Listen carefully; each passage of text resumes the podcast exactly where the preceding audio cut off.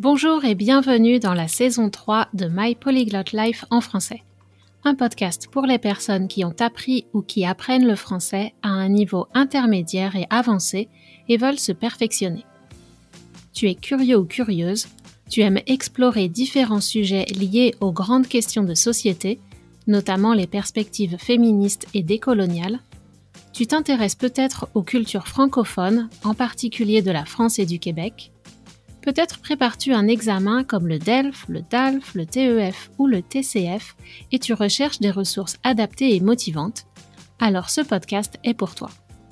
Je suis Cathy Intro, coach de français certifié Neurolanguage, et dans ce podcast, j'aimerais te permettre d'améliorer ta compréhension orale et ton vocabulaire, et partager mon expertise de l'apprentissage efficace des langues étrangères. Plus que tout, j'espère te faire réfléchir et éveiller ton désir de discuter en français de sujets complexes, avec confiance. Si tu aimes ce podcast et veux le soutenir, laisse une note et un commentaire sur Apple Podcast et parle-en à tous tes amis et à tes profs. Retrouve la transcription de cet épisode et toutes les archives sur mon site français.mypolyglotlife.com. Bonne écoute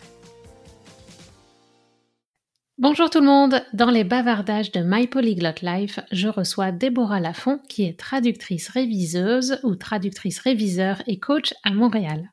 Le métier de réviseur est assez méconnu, donc je trouve que c'est intéressant d'en parler car cette profession peut être utile pour des personnes dont le français n'est pas parfait.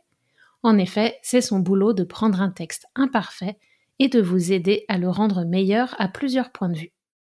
En plus, Déborah a fait un mémoire sur les anglicismes en français dans le contexte québécois et je trouve ça passionnant, donc on va en parler aussi. Bonjour Déborah et merci d'avoir accepté mon invitation. Merci à toi, Cathy. Euh, je suis très heureuse d'être là euh, avec toi aujourd'hui et de pouvoir parler de, de révision et d'anglicisme. Donc, merci pour l'invitation.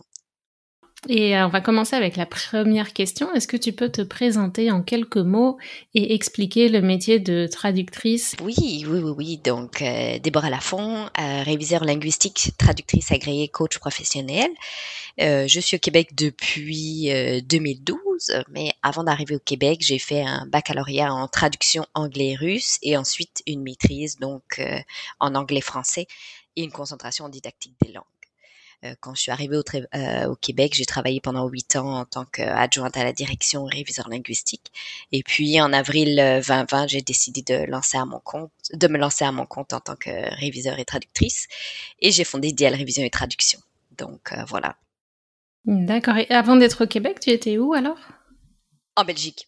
Oui, l'accent, je ne sais pas s'il est encore là, peut-être sur certains termes, mais euh, effectivement, euh, je tends plus à avoir un, un, accent de français euh, international qui est de belge, mais ça dépend. Et donc, par contre, tu as fait des études au Québec quand même, ton, ta maîtrise était au Québec? Non, non, c'était en Belgique avant de, avant d'arriver, mais je suis arrivée ici au Québec parce que je faisais justement ma maîtrise euh, en linguistique et je faisais mon mémoire euh, sur les anglicismes dans le français québécois. Voilà, si tu veux, avant de se lancer dans les anglicismes, je, peux vite euh, faire un petit rappel du, du, rôle du traducteur. Je pense que c'est ça ta question. Mm-hmm. Donc, le traducteur ou la traductrice, son but, c'est de vraiment de, de transmettre le message efficacement d'une langue source vers une langue cible. Et puis, ce qu'il faut savoir, c'est que la plupart du temps, on est censé traduire vers notre langue maternelle. Donc moi c'est le français. Euh, donc si euh, en tant qu'allophone vous recherchez un traducteur francophone ou anglophone, ben, assurez-vous surtout que c'est vraiment sa langue maternelle parce que même si on peut maîtriser l'anglais euh, de façon très bonne, ça se peut que parfois ce soit pas toujours English-like. Donc voilà. Ouais, c'est pas les bons termes ou pas les termes que les natifs emploieraient ou la grammaire, la syntaxe est un peu différente. D'ailleurs, est-ce qu'on dit réviseur avec un E ou réviseuse ou réviseur sans E pour le féminin? Comment ça se passe? Oui, ben, j'ai la réponse. En fait, c'est euh, réviseuse ou réviseur. Les deux sont acceptés. Il y a plus une tendance euh, réviseuse en France et au Québec, c'est essentiellement réviseur. Euh, moi, personnellement, j'utilise réviseur parce que ben, souvent le, le féminin en euse est un peu péjoratif. Donc, voilà. D'accord, c'est intéressant parce que moi, spontanément, peut-être de mon, du fait de mon background français, j'avais plutôt euh, choisi réviseuse que je trouvais plus euh, à l'oreille. Du coup, on entend ah plus le féminin quand c'est comme ça, mais peut-être que c'est plus euh, nécessaire en France qu'au Québec. Ben, et puis il y a aussi cette dichotomie avec le terme entrepreneur versus entrepreneuse. C'est plus, euh, c'est pareil. En France, c'est plus entrepreneuse, puis au Québec, c'est entrepreneur. Donc euh, voilà. Puis j'avais fait un petit sondage et la plupart des, des Québécoises euh, entrepreneurs d'ici préféraient ce terme-là. Donc voilà. la réviseur ou le réviseur, son but c'est de, de, corriger les coquilles, les fautes de syntaxe, de grammaire, mais aussi. Ouais, pardon, Les coquilles. Qu'est-ce que qu'est-ce que c'est juste les coquilles? Ah, les coquilles. Ah, comment est-ce que je pourrais définir ça? Euh, Une faute de frappe, ouais. par mhm. exemple. Oui, une erreur de... On a mal inversé les lettres, euh, peut-être, une typo. Mm. Ouais, on avait allophone aussi tout à l'heure. Oui, oui, des personnes dont la langue maternelle est autre que le français. Mhm. Je je sais pas si je peux le. Oui, si on est dans un environnement francophone, la langue est autre que le français. Si on est dans mhm. un environnement anglophone, les allophones sont les personnes dont la langue maternelle n'est pas l'anglais. C'est ça. Mm. Et donc, euh, oui, le réviseur corrige les typos, donc euh, typos, les fautes de frappe et quoi d'autre? Et quoi d'autre? Ben, C'est surtout qu'il apporte un, il apporte un regard externe euh, au texte. Il va s'assurer de le lire vraiment de A à Z. Il peut aussi euh, restructurer les paragraphes, mettre des mots liens, euh, des connexions, puis ben, parfois laisser des petites notes. Par exemple, ben, je comprends pas très bien ce que tu veux dire, ou moi je l'aurais plutôt formulé de cette façon-là. Qu'est-ce que tu en penses Donc voilà, finalement le, réviseur a, a, ce regard externe qu'on peut parfois ne pas avoir parce qu'on passe euh, trop de temps sur le texte. Puis même à force de relire, relire, ben justement, euh, on connaît limite notre texte par cœur et puis ben le réviseur permet de d'avoir ce, recul euh, là. Donc moi, ce que j'aime bien dans dans l'action de la révision linguistique, c'est vraiment de peaufiner ou de bichonner les termes de de mes clients pour les rendre meilleurs. Donc comme tu disais dans l'introduction, voilà. Puis le réviseur, ce qui, enfin, euh, moi personnellement, euh, comme j'ai j'ai un bagage en didactique des langues, j'ai trouvé ça super toujours super cute, super mignon les erreurs euh, que font mes que faisaient mes apprenants euh, en français. Donc euh, je veux pas juger mes clients s'ils font des erreurs ou quoi que ce soit. Puis, parfois j'aime bien même aussi laisser des des petites notes explicatives de la grammaire ou avec des sources comme ça ils peuvent s'y référer aux besoins puis c'est sûr que ça n'enlève pas le rôle du réviseur, mais au moins ça apporte quelque chose de supplémentaire. Euh, de pas juste de la correction de texte, euh, comme ça ils peuvent apprendre quelque chose euh, de la révision de, du texte. Et donc tes clients sont plutôt majoritairement des francophones ou des allophones? Ouh, c'est une bonne question. je dirais 80% francophones et puis j'ai peut-être 20% d'allophones, parfois donc des anglophones ou des hispanophones. D'accord. Et donc les francophones aussi ont besoin de réviseurs pour leurs textes. Oh, hein, tu me confirmes Oui, oui, oui, oui. Puis d'ailleurs, euh, j'avais trouvé une statistique qui disait que seulement 40% des locuteurs francophones maîtrisaient toutes les règles de grammaire. Ok, donc ça, ça va rassurer les apprenants. C'est pas le français est compliqué, il y a beaucoup de règles. C'est ça. Donc 40%, donc c'est sûr que c'est c'est très complexe la langue française et euh, donc euh, voilà. Et pour tes clients allophones, donc les anglophones ou les hispanophones, euh, quel service tu, fais pour eux? Donc la, révision, mais est-ce qu'il y a des, des, choses différentes entre tes corrections pour les allophones et tes corrections pour les francophones? C'est peut-être parfois un peu plus de euh, suivi client ou de réponse euh, aux questions par rapport à la grammaire ou justement même ce matin il y avait encore une de mes clientes qui disait ah ben là t'as corrigé t'as mis un point virgule à la place d'un point. J'aimerais plutôt mettre rien du tout. Est-ce que c'est correct? Et puis ben alors elle me demande euh, la source, donc euh, je lui explique. Parfois j'explique les règles de grammaire en plus, ce que je ne fais pas pour euh, les francophones parce que ben eux ils s'intéressent pas toujours à cet aspect-là, mais au moins justement les hispanophones ou les anglophones eux ils veulent comprendre pourquoi ils ont fait une erreur, donc je fais des petites recherches puis je leur mets des notes explicatives sur la grammaire. Ouais, c'est cool. C'est je sais pas pour si eux. je réponds à ta question. Ouais, ouais, complètement. Pour eux, ça paraît être euh, bah, déjà un challenge pour eux d'écrire en français, qui n'est pas leur langue mmh maternelle. Et après, une volonté de, de s'améliorer, de comprendre et de faire mieux la prochaine fois grâce à tes, tes conseils et tes révisions, en fait. Mmh mmh Puis ben aussi parfois d'essayer de, valider, bon, bah, t'as mis ça, est-ce que c'est vraiment ça que tu veux dire? Ouais. euh, parce que moi, je peux proposer un autre terme, mais finalement, ça se peut que mon client me dise non, non, mais c'est pas vraiment ça que je voulais dire. Donc, on cherche un autre terme qui correspond mieux à leurs besoins. Ouais, il y a un gros dialogue euh, pour trouver le, bon, vraiment exprimer l'idée que, que, la mmh personne veut avec mmh avec les mots que toutes les l'éventail de mots que, que tu connais toi. Mmh les nuances et puis ben euh, comme je connais l'anglais ben au moins ça aide mais parfois effectivement en espagnol euh, je maîtrise pas l'espagnol, donc là, il y a comme un, euh, je suis pas toujours en mesure de les aider aussi efficacement euh, si elles me donnent le, concept en espagnol parce que je le connais pas, mais euh, mm. enfin voilà. Ouais, mais vous, vous vous en sortez. Euh, si on t'explique, voilà, on, y arrive.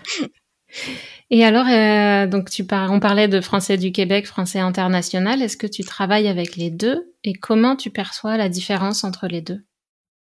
Oui, je travaille avec les deux, les deux euh, essentiellement quand même avec euh, le français du Québec, vu que mes clients euh, viennent du Québec. je demande toujours d'entrée de jeu pour qui est rédigé leur texte. Est-ce que c'est pour le public québécois ou le public francophone de France, de Belgique ou autre? Comme ça, directement, je peux adapter le vocabulaire si besoin.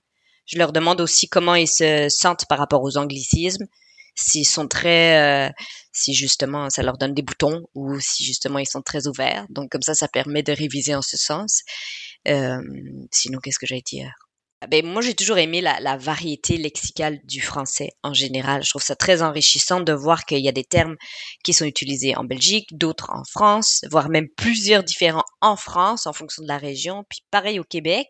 Donc, je trouve ça juste magique et, fabuleux de cette richesse qu'on a euh, entre la France, le Québec et euh, personnellement, j'ai toujours été anti-française de référence. Je trouve ça pas normal que quelqu'un ait décidé, ben, le français de l'Académie française, c'est le français de référence. non. Il y a le français international, puis le français au Québec, puis c'est une seule et même langue, puis elle vit en fonction des locuteurs, en fonction de leurs besoins qui parfois sont différents mm, mm. en Amérique du Nord ou en, en Europe. Donc euh, voilà. Ouais, on a un français international et puis des français régionaux. Et quand on apprend le français, c'est important d'apprendre euh, en contexte euh, là où on vit ou en fonction de nos intérêts. Si on n'est pas dans un pays francophone, eh ben, on peut choisir la région qu'on préfère ou s'exposer à une variété de, français, justement. Et de s'adapter en fonction du lecteur francophone après qu'on est en face de nous. Mm. Mettons, ici, moi, si je parle à des Québécois, je veux pas utiliser des mots de Belgique parce qu'ils mm-hmm. vont me regarder de travers. Ou par exemple, j'ai, euh, c'est très drôle parce que mon époux est français.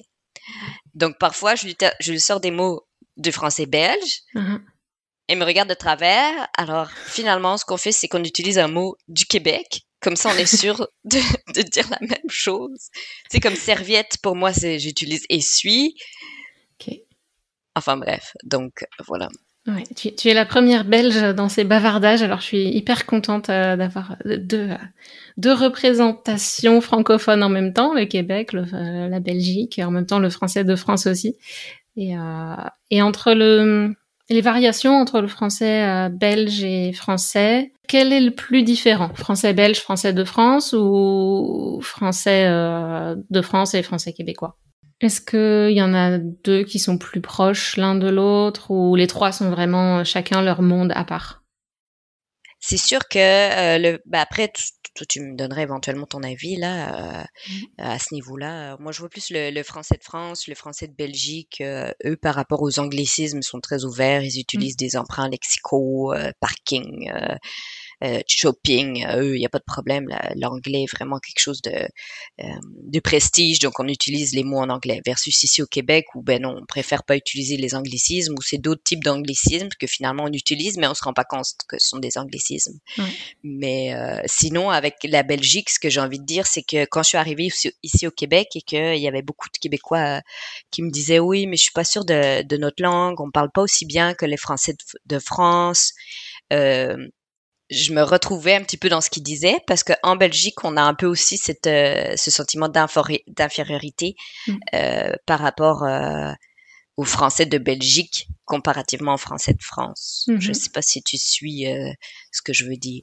Oui, il y a comme une sentiment d'infériorité de tous les autres français par rapport au ça. français dit de référence, qui est le français parisien, même pas le français de France, mais le français parisien spécifiquement. Mhm. Et parisien, enfin même très centré Paris. C'est pas tout Paris non plus. C'est, hyper spécifique, donc c'est un petit peu injuste pour tous les autres locuteurs qui. euh, Mais qui fait, parlent aussi finalement bien. Et, et Ben puis oui. non, pourquoi est-ce qu'on doit faire une hiérarchie entre les différents types de français? Non, il y a plusieurs types de français. That's c'est voilà. Comme il y a Enfin, plusieurs types d'anglais, d'espagnol, enfin, oui, voilà, c'est tout. mais oui. Et c'est ça qui est euh, ouais. intéressant. Ouais, c'est ça qui est intéressant, ouais. Et donc, euh, on parlait des anglicismes là rapidement. On va en parler un peu plus. Tu as écrit un mémoire et même un livre sur les anglicismes en français, en particulier dans le contexte du Québec. Est-ce que tu peux nous parler des types d'anglicismes et de l'attitude des Québécois, alors à la fois le gouvernement et ou les individus, parce que ça peut être une approche différente et euh, au quotidien face à, à ces anglicismes? Oui, alors juste préciser que je n'ai pas encore écrit le 10 livres. Pardon, ok, juste c'est ton projet. oui, non, je sais même Non. pas trop qui, qui aura envie de lire ça, mais euh, en tout cas, c'était quand même une maîtrise euh, assez poussée le, euh, la- le mémoire là-dessus. Donc, euh, oui, donc j'ai j'ai des petites notes pour différencier les, les types d'anglicisme. Il y a plusieurs typologies qui ont été euh, donc plusieurs catégories d'anglicismes qui ont été euh, décrits par euh, les linguistes et puis ça a Mhm. fait couler beaucoup d'encre. Moi, j'avais retenu celle euh, de Marie, euh, attends, c'est Marie-Eva de Villers qui a écrit le, le multidictionnaire de la langue française ici au Québec. Euh, elle, euh, elle définit trois types d'anglicisme. Tu as l'anglicisme qui est lexical ou formel. Donc ça, c'est vraiment des emprunts tels quels. Donc, on va utiliser un mot qui est originaire de l'anglais et on ne l'adapte pas en français. Donc, Mhm. par exemple, baseball, steak, stock, tennis. Euh, ça, c'est un, anglicisme lexical. Tu as aussi un anglicisme sémantique, le faux ami. C'est le cas de balance au sens de solde. Donc, euh, c'est quoi la, la balance qui reste sur mon compte? Euh, ben non, c'est le solde restant à payer. Ouais. Euh, Alors ça, c'est plus québécois parce que tu dis c'est quoi la balance sur mon solde en enfin, tu, tu dis c'est Oui. quoi la balance sur mon compte en France, les gens te regardent euh, mais qu'est-ce qu'elle Euh, Tout à fait, oui, oui, effectivement. Puis tu fais bien de me préciser. euh, c'est vrai qu'ici, ben, c'est plus euh, les anglicismes dans le contexte québécois. Donc c'est plus ça la définition que je te donne. Ouais, d'accord, ouais. Mais Oui, des que c'est anglicismes que moi je fais tous les jours parce qu'effectivement quand tu travailles à moitié en anglais, à moitié en français, tu prends des mots de l'anglais tout le temps que tu mets dans ton français euh, et en. France, il y a aussi d'autres anglicismes en contexte professionnel qui euh, les Français prennent des mots de marketing, de communication, de management en anglais, les mettent dans les phrases euh, en français ou au boulot, mais qui font pas forcément du sens euh, pour les Mhm. autres Français. Euh, Donc, oui, donc, Donc on, donc on était disait là, les, à, les, les euh, faux amis, puis eux, ils sont difficiles à, à reconnaître, euh, ouais. batterie au sens de, de pile. Puis tu as aussi l'anglicisme syntaxique, le calque, qui est une traduction littérale, euh, littérale d'une expression anglaise. Euh, par exemple, retourner un appel, qui est le calque de to return a call au lieu de rappeler. Qu'est-ce que j'ai d'autre encore? Le temps supplémentaire au lieu de euh, overtime, au lieu de heures supplémentaires. Ou sinon, une qu'on utilise aussi souvent ici au Québec, c'est le collègue que je travaille avec. ouais. the colleague who I'm working with, ou alors siéger sur un comité. Et en fait, ceux-là, ils se rendent pas compte parce que ce qui était intéressant dans mon mémoire, c'est que euh, été venue euh, interviewer des, des Québécois ici. Je leur avais demandé, est-ce que vous utilisez des anglicismes? Oh non, non, non, j'aime pas ça, utiliser les anglicismes. Mais après, finalement, dans les choix de mots, euh, je leur avais demandé de cocher, est-ce que vous l'utilisez celui-là ou non? Et puis finalement, oui, ils en utilisaient plein, mais ils se rendaient pas compte que c'était forcément des anglicismes parce que c'est des syntaxiques ou des sémantiques qui, eux, sont plus insidieux. C'est des constructions de phrases qui sont des calques de l'anglais, mais ils sont tellement utilisés partout que ben, finalement, on perd euh, cette notion du fait qu'on- qu'ils viennent de l'anglais. Ouais, bah, par Je sais pas exemple. si c'est clair ce que je euh, dis. euh. Ouais, ouais, bah, je- par exemple, il y a même euh, Bon Matin, qui est comme la traduction Oui. de Good Morning, qui est pas en français, on n'utilise pas ça. Peut-être en Belgique, hein, un peu plus. Euh, non, je non, pense pas en. Et euh, ça fait du sens, alors qu'en Oh, France, oui. on dit ça a du sens. Ça, je pense que c'est le, le plus gros euh, qu'on entend tout le Mhm. temps, tout le temps. euh, ça a du sens. Appliquer à un poste au lieu de postuler. Oui, plein oui, de petites choses comme ça. Mhm. Et puis j'ai fait un petit mémo, une petite euh, une petite note avec euh, les anglicismes les plus courants, si tu veux. Je pourrais te l'envoyer si tu veux la mettre à disposition de, euh, des, apprenants. Puis, qu'est-ce que j'allais dire? Sinon, il y a aussi des anglicismes qui sont le mot en anglais puis qui a adapté au français avec une tournure francophone. Donc, mmh. bah, cancellé. Cancellé, ouais. Cédulé. Cédulé. Ah, cela me donne des boutons. Cédulé, c'est pour tout schedule. For, Ah, ouais. Ah, ouais. Ben, c'est surtout qu'on a le terme en français, tu vois. C'est quoi donc, parfois, c'est. Mais c'est cédulé, c'est quoi? C'est planifier, prévoir euh? Ouais, organiser une rencontre. Ouais, mais c'est long, organiser une rencontre quand tu peux juste dire cédulé. mais c'est sûr, c'est sûr. Et puis, à l'oral, je pense que ça passe. Euh, puis parfois, ben, à l'écrit, euh, il y a ça aussi. Tu t'adaptes ton, ton langage ou ton utilisation des anglicismes en fonction du locuteur, mais aussi en fonction de euh, du style, euh, enfin non, pas du style, mais euh, de la situation. Est-ce que tu l'utilises à l'écrit ou est-ce que tu le dis à l'oral? C'est sûr que probablement que j'utilise plein d'anglicismes à l'oral, mais un peu moins par écrit. Ouais, mmh. ça dépend. En fait, c'est ça, le savoir développer cette flexibilité et savoir quel mot est mmh approprié à quel contexte. C'est là quand, quand, mmh on arrive dans les niveaux plus avancés du français, ça c'est peut-être la dernière marche pour le niveau avancé, c'est d'avoir cette connaissance de d'avoir le choix des mots, un mot français, un mot en anglais, ça c'est le, graal un peu de, des locuteurs euh, francophones euh, en tout genre, natifs ou non natifs. Mais oui, puis moi je me dis que justement en tant que linguiste, je veux pas obliger, par exemple, mes, euh, mes clients à ne pas utiliser du tout d'anglicisme, surtout si ils font affaire avec un public québécois. Mais au moins je leur mets une note. Attention, ici il y a un anglicisme. Si tu veux utiliser un mot qui existe déjà en français, le voilà. Mais sinon, si tu veux le garder, garde-le. C'est toi qui vois. Euh, par exemple, il y a un de mes clients qui, lui, travaille euh, dans le monde des chariots élévateurs. Donc, c'est sûr que eux, s'ils veulent se parler aux caristes, c'est des, des lifts, c'est presque tous des mots en anglais, ou aussi dans les, dans les shops euh, de garage, c'est les mots qui sont utilisés en anglais pour les outils. Donc, si tu mets ça sur ton site web, finalement, tes clients, ils vont rien comprendre. ils vont aller ailleurs. Ouais, si tu, bah, leur parles d'atelier ou le shop, ils vont pas forcément comprendre que tu leur parles de l'atelier du garage, alors que si tu leur dis le shop, euh, c'est bon, ils comprennent. Bah justement, comme on parle de contexte professionnel, le gouvernement du Québec veut renforcer la loi 101 pour obliger plus d'entreprises à adopter le français comme langue de travail entre les employés. Mais le problème, c'est qu'il y a besoin de beaucoup de main-d'œuvre euh, à Montréal en particulier et même dans les régions. Et euh, est-ce que ça te paraît euh, réaliste ou atteignable d'augmenter la présence du français? Grosse question. Hein, là, c'est vraiment, enfin, c'est pas, il n'y a pas de réponse oui, simple. C'est un peu un terrain glissant. moi, je me demande si le, le, sujet revient toujours un petit peu parce que c'est les élections qui arrivent tu vois? Donc, euh, le français est un peu comme le cheval de, bataille euh, au Québec. Donc, euh, dès qu'on touche au français, ça vient, ça vient le toucher dans leurs valeurs, leur identité, parce que ben, le français est signe d'identité des Québécois. mais j'ose pas trop me prononcer parce que j'ai pas forcément vécu ce qu'ont vécu les les Québécois ici au Québec avec l'invasion de l'Angleterre et autres. Euh, la Révolution tranquille, donc tout ce qui est le contexte historique. Ouais, on va rester prudente en tant que euh, non québécoise d'origine et puis garder une certaine réserve en disant ça va être compliqué, mais dans l'intention, euh, c'est bien de préserver le français, mais la réalité fait que c'est compliqué. Oui, puis il y a toujours l'anglais qui, l'anglais a toujours, me semble, servi de lingua franca. Je sais plus comment on peut définir ça, mais de, comme langue usuelle de communication commune entre plusieurs langues, justement. Puis c'est pas qu'on pas parce qu'on utilise l'anglais que l'anglais est meilleur que le français. Bon, on va laisser ça, cette question. Enfin, toi, je sais pas quel est ton avis sur le sujet.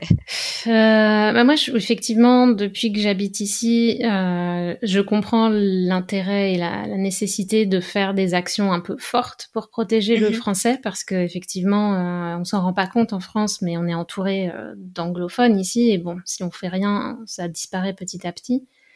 Après, moi, mon parti, ce serait plutôt de cultiver l'amour de la langue française et la passion des jeunes plutôt que de mhm. les obliger et d'obliger les gens à mhm. parler anglais. Si on mhm. simplifie peut-être les conditions de, de s'exprimer en français, de diminuer les jugements, diminuer les. Euh, après, on va m'accuser de vouloir euh, diminuer la qualité de la langue française. Donc là, on ouvre d'autres débats, mais bon, on peut trouver un, français international qui serve de langue de communication et que les gens ont un plaisir à parler, ce serait déjà pas mal. Oui, c'est effectivement ton point de vue de, oui, comme tu dis, cultiver l'amour, puis essayer de mettre en avant la, motivation vraiment intrinsèque, donc de l'intérieur de la personne, plutôt que les forcer à faire quelque chose. C'est sûr. Bon, on va essayer de continuer à instiller l'amour du français euh, dans nos réseaux. Ben oui, je pense que tu le fais déjà très bien. Donc, euh... j'essaye, j'essaye. Et, euh, et, donc toi, tu es coach pour auteurs en devenir, donc des gens qui n'osent pas forcément euh, se lancer dans l'écriture d'un livre, ou alors dont c'est le premier livre.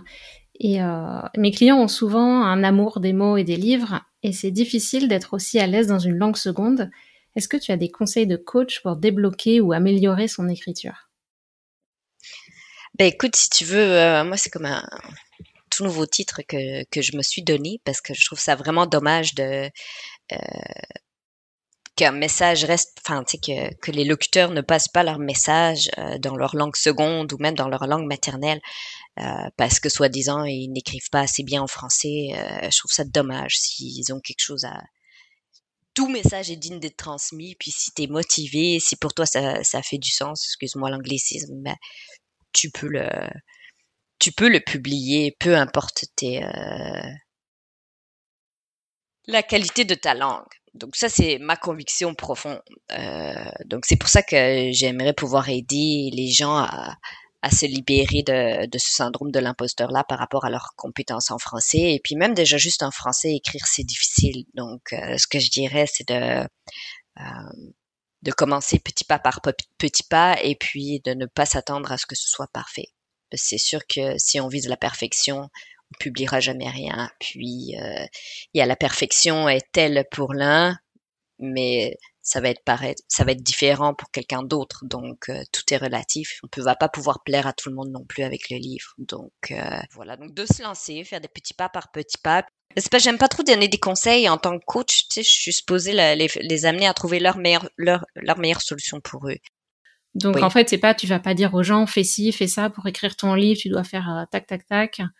Tout à fait. Ben, c'est plus d'essayer de les questionner. Mais euh, écoute, j'adore ce que tu ce que tu as dit sur le fait qu'il faut pas attendre que ce soit parfait, sur oser se lancer et sur le fait surtout que tout message mérite d'être euh, d'être énoncé ou d'être exprimé, surtout si c'est des messages euh, positifs ou qui vont aider les gens, qui vont faire preuve d'empathie ou de, de, voilà de valeurs positives. On a besoin de, de, plus de monde qui exprime des choses comme ça, donc Mhm. Lancez-vous, faites appel à des gens comme euh, Déborah qui vont pouvoir traduire ou relire, réviser pour euh, justement amener euh, plus de clarté peut-être dans l'expression du message que, que vous avez dans n'importe quelle langue, votre langue maternelle ou votre langue apprise, le français. Et certains auteurs ont écrit des livres dans leur langue seconde et, qui sont des, des chefs-d'œuvre de la littérature francophone donc, euh, il n'y a pas de, raison de, se limiter ou de se fixer des, barrières. On peut y aller euh, quand on veut. Tout à fait. Je suis tout à fait d'accord. Super. Et bien sur ce beau message positif, on vous encourage à continuer à apprendre le français et puis on va se quitter avec Déborah pour aujourd'hui. Et euh, n'hésitez pas à réagir à l'épisode sur les réseaux sociaux ou à poser vos questions. Déborah, où est-ce qu'on peut te trouver sur Internet? Oui, mon site web c'est dlrevision.com. Sinon, euh, vous me trouverez sur Facebook, LinkedIn, Instagram euh, sous le nom de DL Révision et Traduction. Parfait. Je mettrai les liens dans la description, dans les notes de l'épisode de toute façon, et puis aussi le lien que tu as mentionné tout à l'heure pour ta liste des anglicismes Oui, oui, oui, avec grand plaisir. Et voire même le mémoire, si vous êtes, euh, si jamais euh, vous voulez, euh, vous avez du mal à vous, vous endormir. Il y a des très motivés qui écoutent ce podcast, souvent qui ont un niveau assez avancé, donc ça, je pense que ça peut les intéresser, surtout les apprenants qui sont ici au Québec. c'est intéressant d'avoir cette, cette perspective, et puis ça va augmenter mmh. leur banque de vocabulaire français, anglicisme, anglais. Ah oui, ça c'est sûr. Puis attachez votre tuque parce que. Donc la tuque, c'est le bonnet pour l'hiver. Super, ben merci Déborah et puis euh, au plaisir de, de se reparler. Merci à toi Cathy. Voilà, si vous aimez ce podcast, n'oubliez pas de vous abonner et d'en parler autour de vous et je vous dis à très bientôt sur My Polyglot Life en français.